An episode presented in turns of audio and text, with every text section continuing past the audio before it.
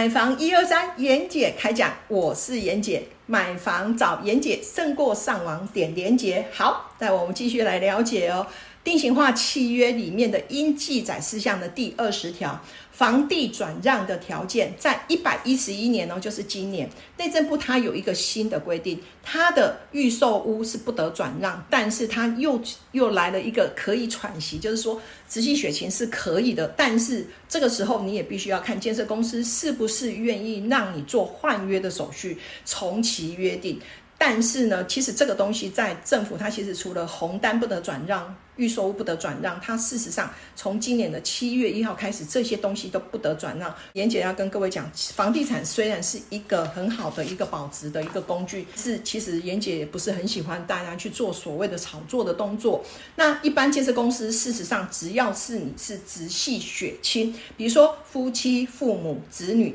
他其实一般来讲都会接受你去做所谓的换约跟更名的动作。但是我们也要讲的一件事情，就是说必须要去做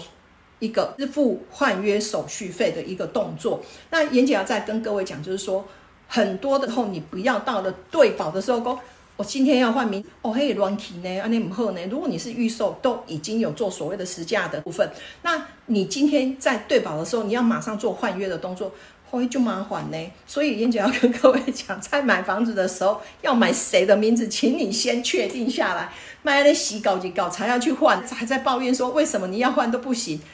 嚯，哦，我觉得人哦，应该也要稍微去思考一下，我们也不要去造成别人的困扰，这样可以吗？好，所以其实，在买房子的时候，其实要考虑的，除非除了你要去知道自己的呃偿债能力之外啦，日后的。付款能力之外啦，甚至这个地点呢，这个空间呢，要买谁的名字，我都要先想一下了哈，不要造成彼此的困扰。但是如果还是有问题，欢迎各位留言跟提问。那你请你先加妍姐的 line，哎，小老鼠 Cindy 一二三，欢迎大家留言跟提问。